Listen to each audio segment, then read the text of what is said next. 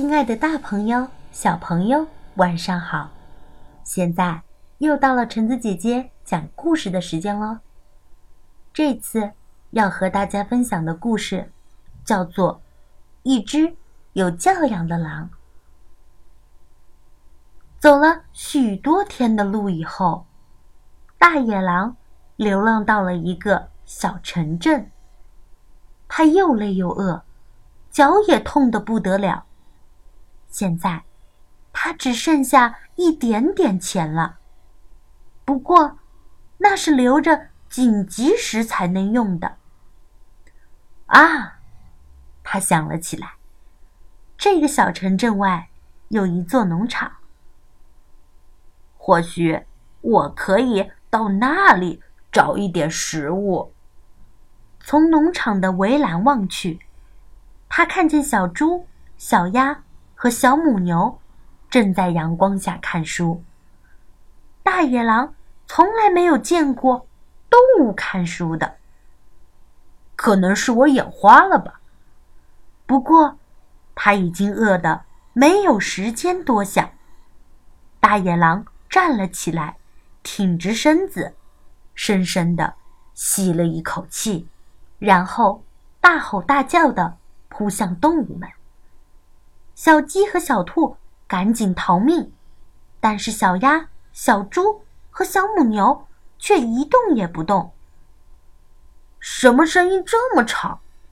小母牛抱怨着说：“害我不能好好看书。”别理它就好了，小鸭说。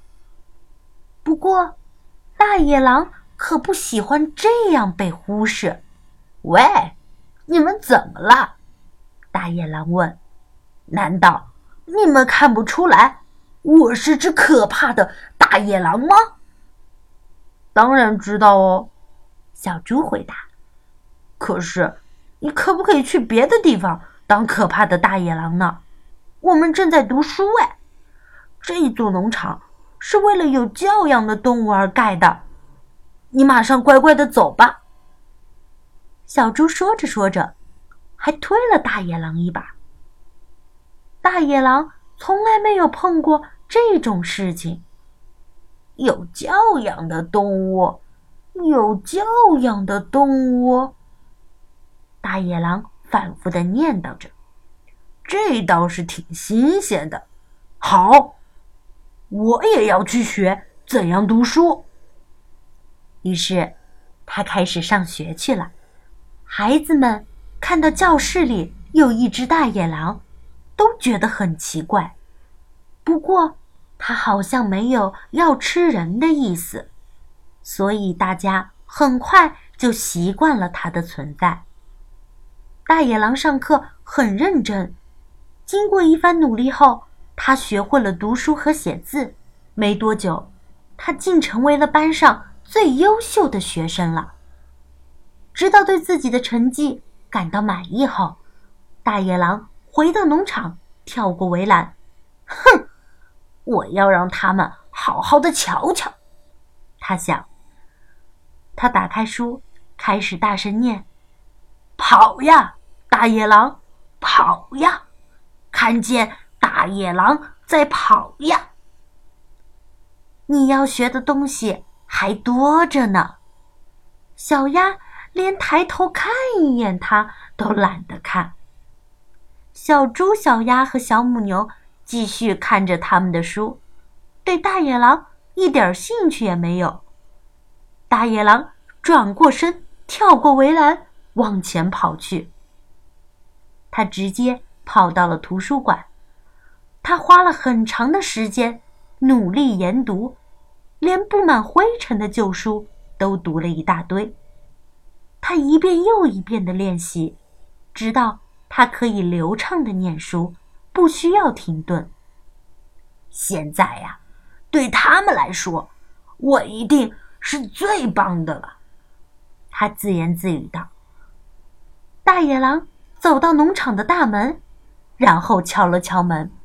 这次应该会让他们对我印象深刻吧。大野狼。打开三只小猪的故事，开始念。从前有三只小猪，有一天，他们的妈妈把他们叫过来，告诉他：“吵死了！”小鸭打断他：“你有进步哦。”小猪建议说：“可是，你还是要有自己的风格才好。”大野狼夹着尾巴，一溜烟儿的逃走了。不过，大野狼是不会放弃的。他数一数剩下的一点点钱，然后走进书店，买了一本很棒的故事书。这是他自己的第一本书。他从早读到晚，仔细的读着每一个字，每一句。他读的那么好，相信那些农场动物一定都会对他赞不绝口的。叮咚，大野狼拉一拉农场大门的铃铛，他舒舒服服的躺在草地上，然后拿出了他的新书，开始念了起来。他的声音充满了自信和感情。小猪、小鸭和小母牛一直静静的听着，没有说一句话。每一次他念完一个故事。小猪、小鸭和小母牛都会要求他再念一个给他们听，所以大野狼继续念下去，一个故事接着一个故事。一会儿他是从神灯里跳出来的精灵，一会儿他扮演起小红帽，接下来他又变成无恶不作的海鲨。好有趣哦！小鸭说：“他真是个说故事的高手呢。”小猪说：“今天跟我们一起野餐好吗？”小母牛邀请他。小猪、小鸭、小母牛和大野狼，他们一起野餐。整个下午，他们就躺在草地上，一直说着故事。我们应该去为大家说点故事。小母牛突然说：“我们可以到全世界去说。”小鸭也加入了意见。“我们明天早上就出发。”小猪说。大野狼在草地上伸伸懒腰，他很高兴有这么棒的好朋友。好啦，故事到这儿就结束喽。故事讲完啦。我们下次再见吧。